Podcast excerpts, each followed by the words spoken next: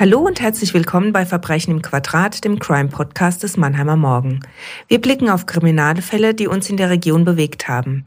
Mit den Ermittlern, Richtern, Anwälten und Rechtsmedizinern von damals begeben wir uns erneut auf Spurensuche und fragen, wie konnte es so weit kommen?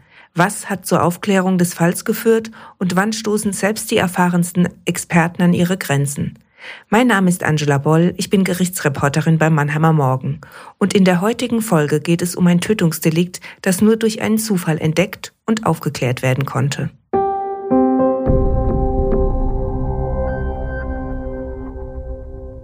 Ausgerechnet das Gespräch in einem Friseurladen bringt im November 2002 Ermittlungen zu einem Todesfall ins Rollen. Eine Kundin stirbt angeblich eines natürlichen Todes. Doch die Friseurin hat Zweifel, denn die Kundin hatte ihr kurz zuvor beim Haareschneiden davon erzählt, dass ihr Mann eine Geliebte hat und sie nun plane, ihn mit dieser Erkenntnis zu konfrontieren. Die Polizei erfährt von den Zweifeln und lässt die Leiche untersuchen. Bald nehmen die Beamten den Ehemann der Verstorbenen ins Visier. Engagierte und ausführliche Ermittlungen folgen und im Dezember 2002 schließlich auch das Geständnis des Ehemanns. Die Friseurin hatte den richtigen Riecher. Ihre Kundin musste sterben, weil sie den Ehemann mit ihren Erkenntnissen konfrontiert hatte. 2003 wird der Mann wegen Totschlags verurteilt.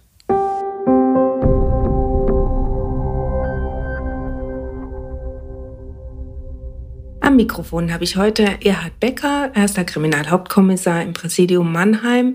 Er hat den Fall damals bearbeitet. Herr Becker, erklären Sie uns doch einfach mal wieder, wie Sie mit dem Fall in Berührung gekommen sind. Ja, das war etwas kurios.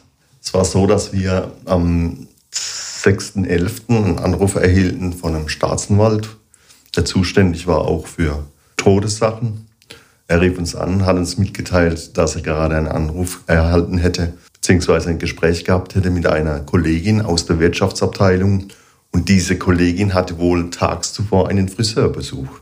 Und bei diesem Friseurbesuch hat sie von der Friseurin erzählt bekommen, dass diese Friseurin eine andere Kundin hatte. Äh, die wäre die Woche zuvor bei ihr zum Haare schneiden gewesen und hätte ihr dabei erzählt, dass sie herausgefunden hätte, dass ihr Mann ein Verhältnis mit einer anderen Frau hätte und sie ihren Mann mit diesem Verhältnis konfrontieren wollte und gegebenenfalls auch den, Arbeitgeber des Mannes informieren wollte.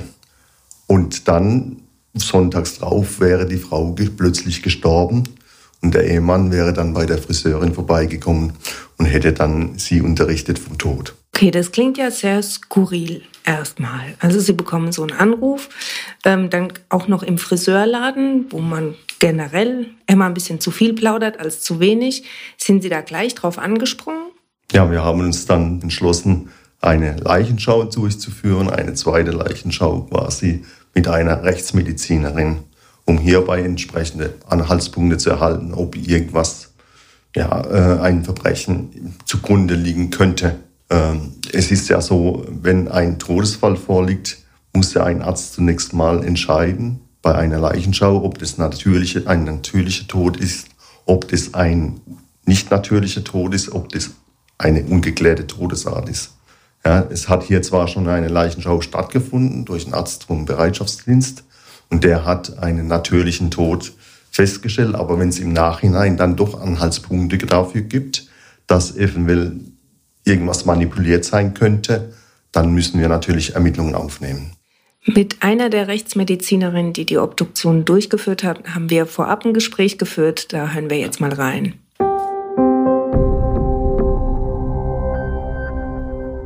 Frau Stein, Sie waren lange bei der Rechtsmedizin in Heidelberg beschäftigt, mittlerweile sind Sie selbstständig. Erklären Sie uns doch mal ganz allgemein, wie eine Obduktion abläuft. Also eine rechtsmedizinische Obduktion wird von der Staatsanwaltschaft angeordnet. Die wird dann angeordnet, wenn bei den Leichen oder leichenschauender Arzt einen natürlich, nicht natürlichen oder unklaren Tod festgestellt hat, dann die Polizei verständigt hat, wenn dann ein Fremdverschulden nicht gänzlich ausgeschlossen werden kann. Dann wird nach der Strafprozessordnung eine rechtsmedizinische Obduktion durchgeführt, für die man zwei Obduzenten braucht. Einer davon muss Facharzt sein oder Facharztqualifikation haben. Meistens ist dann noch ein Sektionsassistent dabei. Obduktionen werden in rechtsmedizinischen Instituten durchgeführt In vielen wird vor der Obduktion eine Computertomographie durchgeführt, dann wird die Leiche auch fotografiert und dann wird nach dem Schema eben die Obduktion ähm, durchgeführt, indem zunächst die äußere Besichtigung äh, stattfindet. Das heißt, die Leiche wird von allen Seiten ganz genau inspiziert. Es wird geguckt, ob irgendwelche Veränderungen sind, die zum Beispiel auf ein Trauma hindeuten oder eben auch für die Identifizierung von der Leiche ähm, hilf hilfreich sind Narben oder Tätowierungen. Das wird dann auf Band diktiert und dann werden alle drei Körperhöhlen eröffnet. Das heißt, im Gegensatz zu einer pathologischen Sektion, wo es manchmal auch Teilsektionen gibt, muss bei einer rechtsmedizinischen Obduktion immer äh, der Kopf, der Brustkorb und der Bauchraum eröffnet werden, damit man konkurrierende Todesursachen zum Beispiel sicher ausschließen kann. Das heißt, die Vorgehensweise ist also immer sehr ähnlich. Die Vorgehensweise ist äh, sehr, sehr ähnlich, also weil dieses Protokoll eben immer erfüllt sein muss. Und dann geht darüber hinaus natürlich noch je nach Fall die Obduktion etwas weiter. Also dass man zum Beispiel die gesamten Arme und Beine noch präpariert, wenn es um Griffspuren geht oder um sonstige Verletzungen, um Rekonstruktion von Verkehrsunfällen. Von welcher Seite ist ein Fußgänger angefahren worden? Dazu präpariert man dann eben zum Beispiel auch noch ins Unterhautfettgewebe. Sie waren ja auch bei der Obduktion in dem Fall dabei, über den wir heute sprechen. Was war denn da Ihre Ausgangsfrage? Also grundsätzlich ist die Frage immer ähnlich, nämlich was ist die Todesursache und gibt es eine äußere Ursache dafür, ähm, irgendeinem Fremdverschulden. Ähm, in dem Fall war es so, dass die Spurenlage sehr spärlich war. Also wir hatten einseitig Stauungsblutung, das ist was, was schon bei der Leichenschau auffällt oder hätte auffallen können. Äh, bei der Leichenschau muss grundsätzlich in die Bindehäute geguckt werden, weil Stauungsblutung Hinweis auf ähm, eine Blutstauung im Kopf, also auf einen verminderten Blutabfluss aus dem Kopf ähm, sein kann oder ist. Und das kann natürlich Folge eines Angriffs gegen den Hals sein. Das heißt, Stauungsblutungen sind ganz wichtiges Indiz für den Angriff gegen den Hals. Das hatten wir minimal einseitig, ist ein bisschen ungewöhnlich. Und wir hatten eine ähm, eine Fraktur des äh, Kehlkopfes, die mit dem bloßen Auge nicht sichtbar umblutet war. Dann kann sowas natürlich auch nach dem Tod erst entstanden sein. Deswegen werden bei der Obduktion Gewebeproben gesichert, die man dann mit anderen Methoden noch weiter untersucht, in dem Fall histologisch. Das heißt, das Gewebe wird erst formalin fixiert, damit es gehärtet ist und auch nicht mehr verdirbt. Dann wird es in Paraffin eingebettet. Dann gibt es, das ist so ähnlich wie Wachs, so kleine ähm, Blöckchen und die werden dann ganz dünn geschnitten und auf Glas aufgezogen und gefärbt. Und dann kann man sich die Zellen angucken und man sieht dann, bei Leben, also bei Reaktionen im, zu Lebzeiten, dann eben Zellreaktionen mit dem äh, Mikroskop, was man mit dem bloßen Auge noch nicht sehen kann oder nie sehen könnte. Ähm, und hier hat man dann tatsächlich bei dem mit dem bloßen Auge nicht umbluteten Bruch histologisch aber eine Reaktion sehen können. Das heißt, das Ereignis ist zu Lebzeiten entstanden. Okay, und wie lange dauert es dann, äh, bis man zu einem Ergebnis kommt? Das kann ja nicht innerhalb eines Tages passieren, oder? Nein, das ist ja manchmal auch so ein bisschen ähm, äh, die Illusion, die man so vom Krimi her hat. Ja, die Leiche ist noch gar nicht geöffnet, aber das toxikologische Ergebnis ist schon da. Das gibt's natürlich nicht. Histologische Untersuchungen gehen relativ schnell. Zunächst muss das Gewebe gehärtet sein, aber dann, ähm, wenn es notwendig ist, wenn es eilig ist, ist das sicher in wenigen Tagen ähm, erledigt ähm, toxikologische Untersuchung, das heißt die Suche nach Giften im Körper, Medikamente, Drogen oder ähnliches. Das dauert sehr viel länger. Eine ähm, normale toxikologische Untersuchung ist äh, unter sechs Wochen eigentlich nicht ähm, zu bekommen, außer es ist ein ganz, ganz, ganz dringender Fall und dann würde alles liegen gelassen werden und man zieht alles vor. Für toxikologische Untersuchungen werden Körperflüssigkeiten gesichert und Gewebeproben. Konnten Sie denn bei der Frau genau feststellen, woran sie gestorben ist? Nein, also letztlich muss man sagen, so ganz sicher war es nach, weder nach der Obduktion noch nach der Histologie. Man konnte zwar, man hatte Indizien, die dafür sprechen, ähm, aber einen beweisenden Befund hatte man nicht. Angriffe gegen den Hals gehen ja ganz häufig ähm, ohne sichtbare Ver Veränderungen einher von außen am Hals. Also dieses klassische, es müssen Würgemale da sein, das ist gar nicht so. Was man eben hat, sind die Stauungsblutungen, wenn der Abfluss von Blut aus dem Kopf reduziert ist. Das heißt, wenn ich mit Händen an den Hals greife, das wäre das Würgen, dann fließt noch Blut in den Kopf aber das Blut fließt nicht schnell genug wieder aus dem Kopf raus, weil die Venen komprimiert werden und dann kommt es eben zu diesen Stauungsblutungen und das sind Indizien, aber keine Beweise.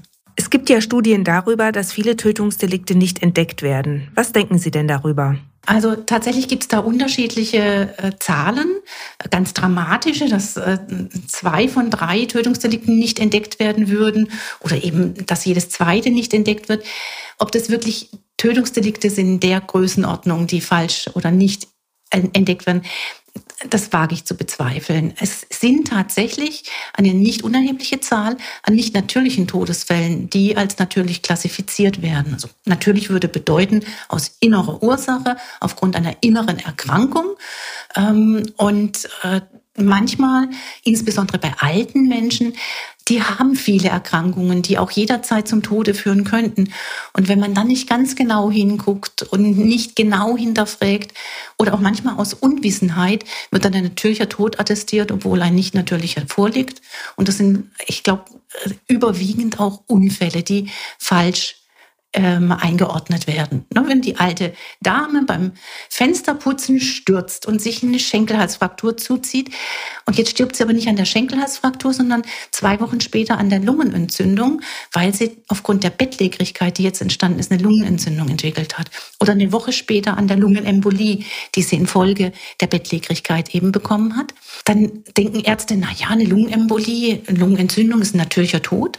Aber das stimmt nicht, denn äh, ursprünglich. Die äh, ganze Kette ging los mit dem Sturz und damit ist es ein nicht natürlicher Tod.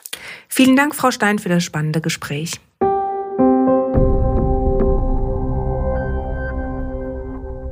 Herr Becker, also die äh, Obduktion hat leider kein klares Ergebnis gebracht. Waren Sie denn bei der Obduktion selbst dabei? Ja, ich war selbst dabei. Da kein klares Ergebnis vorlag, waren wir natürlich etwas enttäuscht. Äh, insbesondere deswegen, weil es weil relativ viele Variablen noch offen waren. Es war ja so, wir haben die äh, Obduktion veranlasst über die Staatsanwaltschaft, die dann wiederum einen Gerichtsbeschluss braucht. Und dann wurde die Obduktion durchgeführt ohne Wissen des Ehemannes.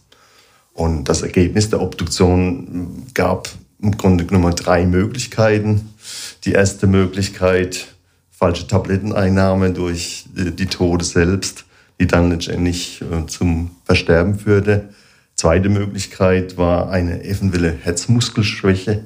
Dazu mussten aber äh, dann weitere Untersuchungen durchgeführt werden, die dann etwas andauern. Das sind feingewebliche Untersuchungen. Äh, zu der Tabletteneinnahme hätte man eine chemisch-toxikologische Untersuchung noch durchführen müssen. Auch das dauert. Und die dritte Möglichkeit, die offen blieb, war Tod durch gewaltsames Einwirken. Und zwar war ein kleiner Knorpel im Hals, das nennt sich, glaube ich, das Kehlkopfhorn, äh, war gebrochen, aber bei einer frischen Verletzung würde man erwarten, dass das unterblutet ist. Und bei makroskopischer Beobachtung war das nicht der Fall.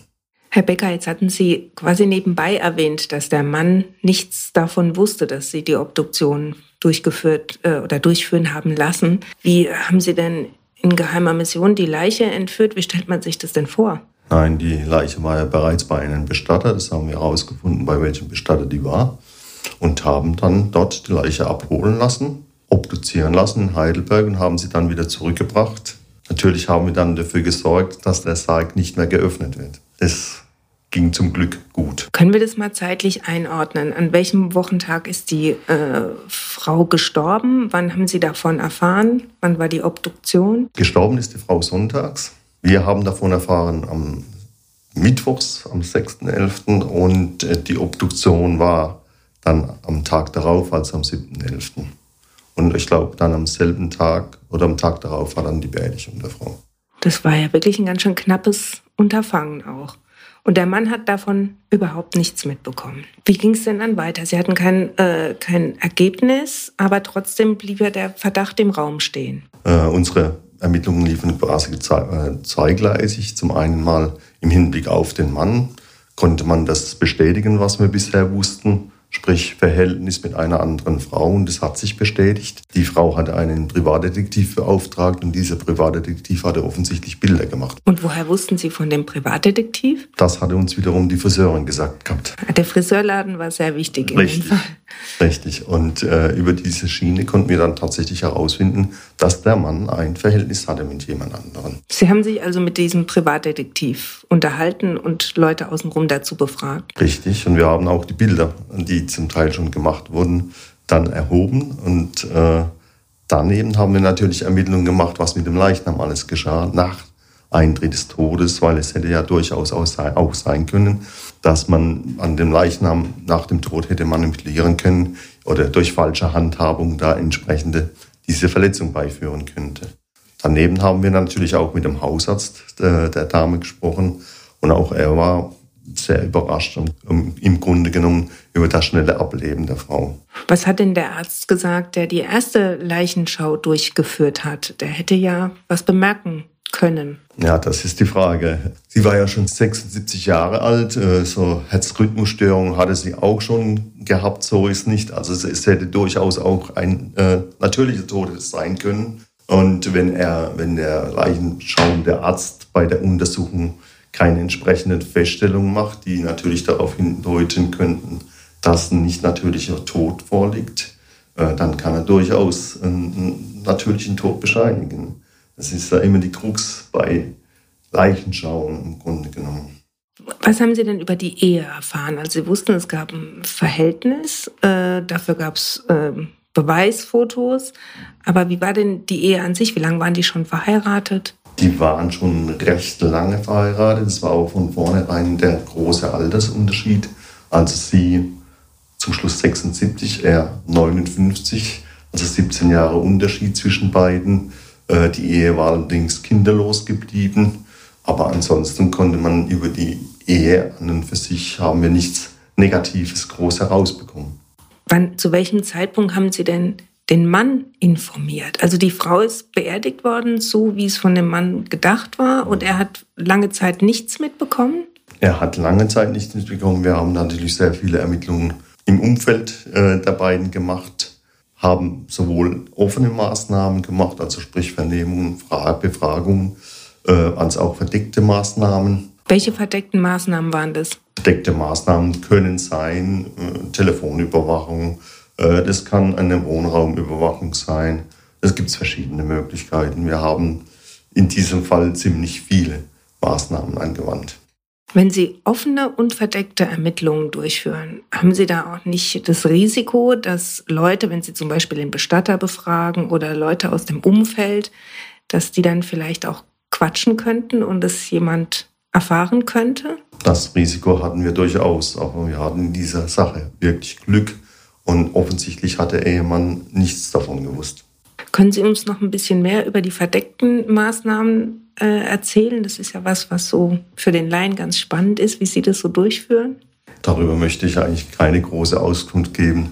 Das werden Sie verstehen. Mit allem, was wir dahingehend offenbaren, machen wir unsere Arbeit schwieriger. Dann erzählen Sie uns von den offenen Maßnahmen. Also das waren die Befragungen. Wie nah sind Sie an den Mann in der Hoffnung, dass er es nicht erfährt? Also in welchem Umfeld haben Sie befragt? Ja, erstmal im häuslichen Umfeld, äh, Freundinnen der Frau. Äh, die könnten ja eventuell auch entsprechend informiert gewesen sein. Es ging so weit, dass wir sogar herausgefunden haben, wo die am Tag vor dem Todeseintritt essen waren und da nochmals nachgefragt haben, wie hat sie sich an dem Tag verhalten, wie war sie gesundheitlich drauf. Dann natürlich Ärzteschaft, das war klar. Da haben wir alle Ärzte, die sie äh, irgendwie behandelt haben, haben wir da entsprechend befragt. Und so gab es ein Bild. Das klingt jetzt sehr komprimiert, als würde das alles ziemlich zackig gehen. Äh, ist es tatsächlich so, dass es wenige Tage waren oder ging das über Wochen? Ja, das ging fast über einen Monat. Einen ganzen Monat quasi hat der Mann nichts davon Richtig. erfahren und war für Sie der Hauptverdächtige. Äh, weil man, wenn man gesehen hat, mit dem, dass die Leute umgegangen sind, äh, der Mann war auch derjenige, der den, den Arzt verständigt hat, damals der Leichenschau, und hat gesagt, äh, er wäre weggegangen morgens, sonntags morgens ins Geschäft gegangen.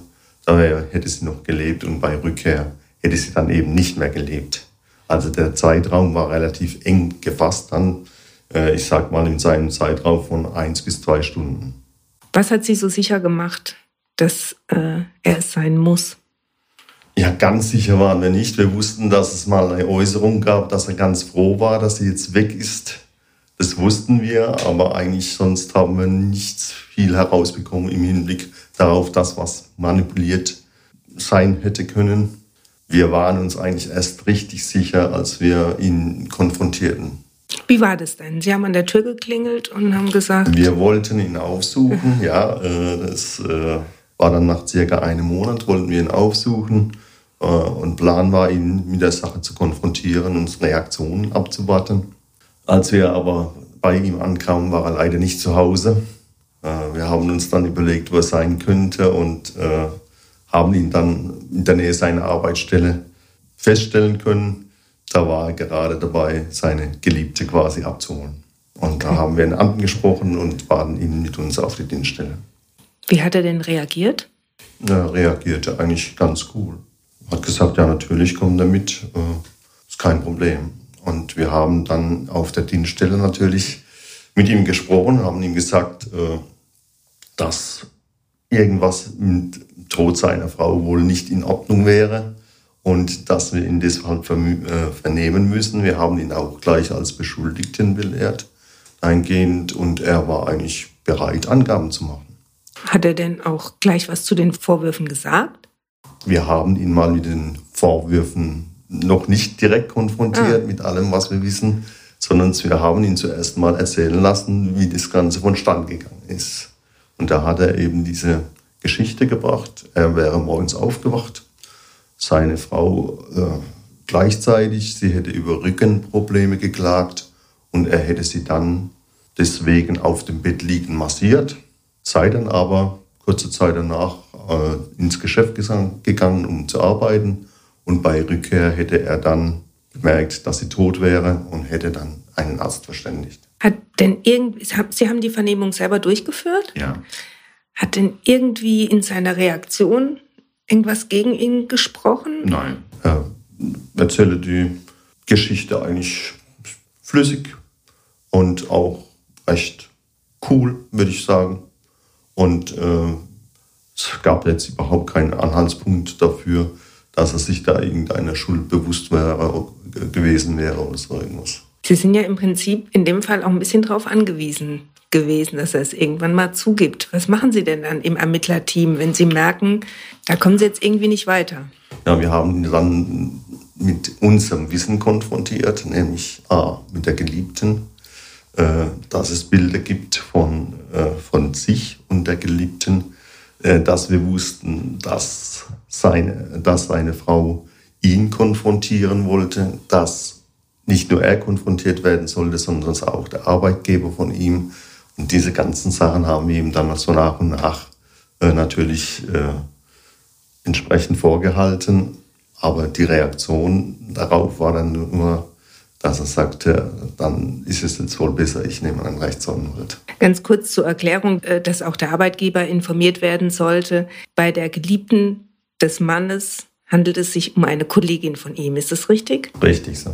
Gut, das heißt, Sie hatten dann immer noch nicht ähm, das Geständnis, auf das Sie gewartet haben. Wie, wie viele Vernehmungen waren da schon vorausgegangen? Grunde Nummer eine war vorausgegangen. Äh, allerdings waren wir eigentlich nach dieser Vernehmung relativ sicher, äh, dass er wohl auch der Täter war. Äh, aber wir haben trotzdem dann noch am selben Tag und am, Tag darauf weitere Maßnahmen durchgeführt. Auch hier handelt es sich zum Teil um verdeckte Maßnahmen. Und wir haben unter anderem auch die Frau natürlich die Geliebte zu der Sache vernommen. Auch diese Vernehmung war nicht ergiebig, aber wir hatten von vornherein gesagt, dass wenn es uns nicht gelänge, mit ihm zu sprechen oder ihm etwas zu entlocken, dass vielleicht ein anderer Kollege nochmals ein Gespräch mit ihm suchen sollte. Ist es üblich, dass man äh, bei Vernehmungen, wo man den Punkt nicht erreicht, an den man drankommt, dass man dann einfach den Vernehmungsbeamten wechselt, der vielleicht eine andere Taktik hat? Üblich muss es nicht sein, aber es ist natürlich eine Taktik. Der eine oder andere hat, ein, hat es einfacher, zu jemandem einen Draht aufzubauen, äh, als ein anderer Kollege. Ja?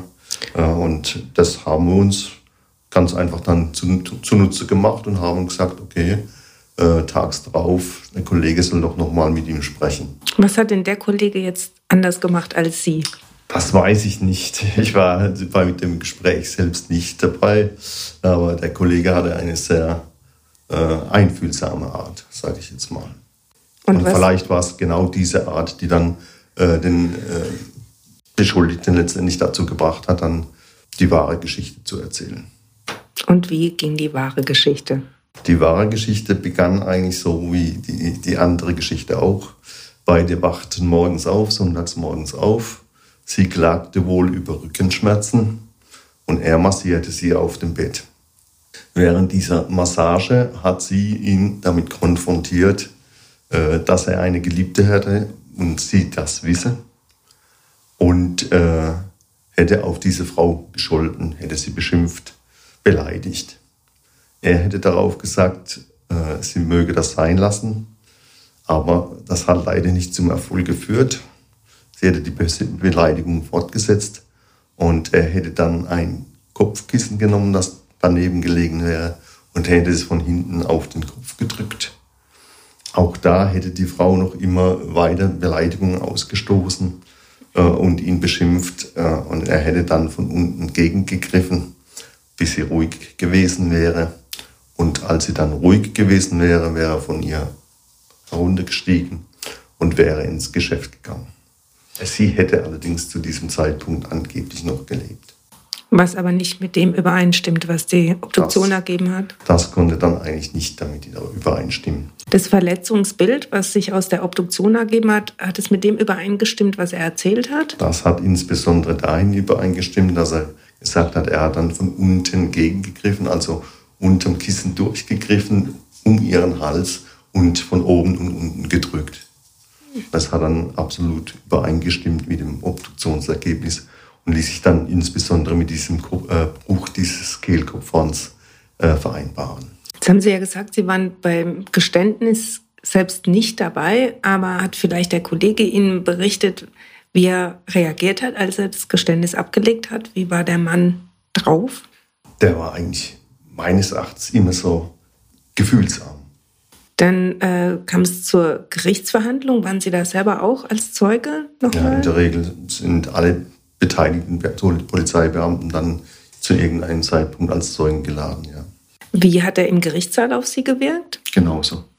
Keine Veränderung, keine, keine Regungen? Nein. Wie ist es denn ausgegangen? Er wurde zu einer Freiheitsstrafe von zehn Jahren, glaube ich, verurteilt, wegen Totschlags. Finden Sie, äh, dass es eine gerechte Strafe war? Ich finde sie angemessen, ja. Spielt es für Sie äh, eine Rolle, wenn die Ermittlungen abgeschlossen sind, wie hoch die Strafe ist, ob sie gerecht ist, das Urteil? Spielt natürlich Gerechtigkeit, sollte immer eine Rolle spielen in unserem Beruf. Äh, der Fakt ist allerdings eines, wir können hier, wir als Polizeibeamten können eigentlich nur die Fakten liefern. Was letztendlich daraus gemacht wird vor Gericht, äh, das, da haben wir keinen nicht zu großen Einfluss. Natürlich, wenn unsere Ermittlungen so äh, als Grundlage dienen können, dann kann das Strafmaß recht hoch werden.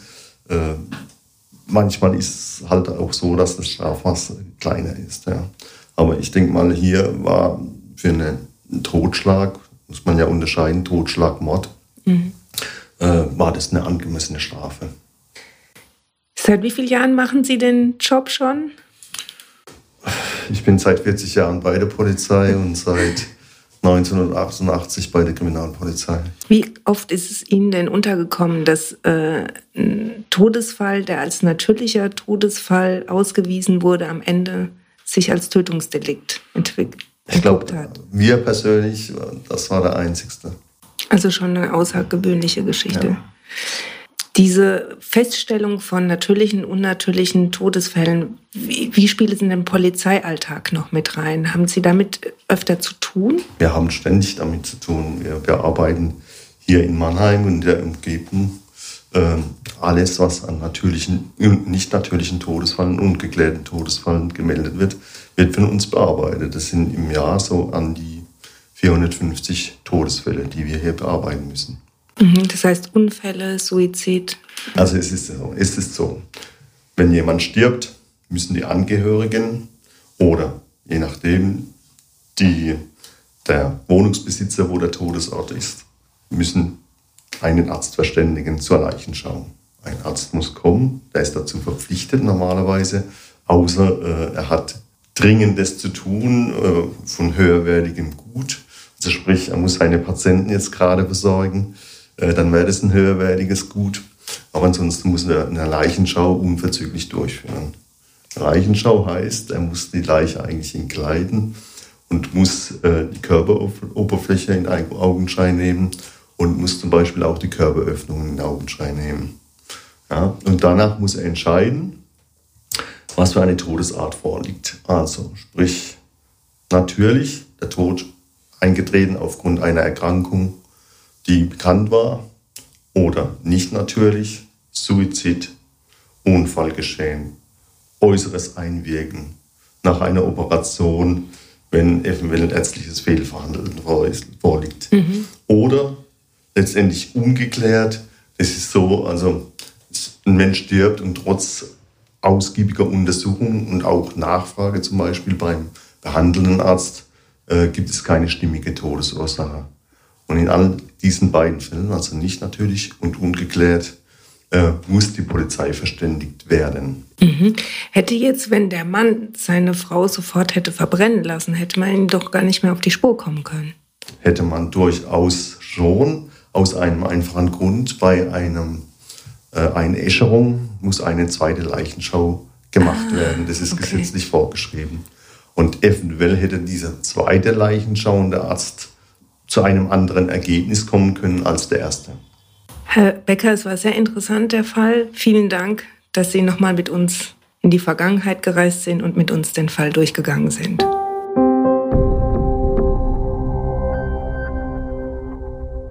Das war Verbrechen im Quadrat, der Crime Podcast des Mannheimer Morgen. Mein Name ist Angela Boll und ich freue mich über euer Feedback an podcast.mamo.de.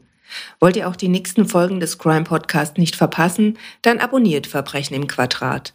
Außerdem freuen wir uns über eine Bewertung bei Apple Podcast. In vier Wochen gibt's übrigens die nächste Episode. Dann wird Kriminalhauptkommissar Jürgen Benz zu Gast sein und mit mir über die Ermittlungen im Mordfall Judith aus dem Jahr 2011 sprechen.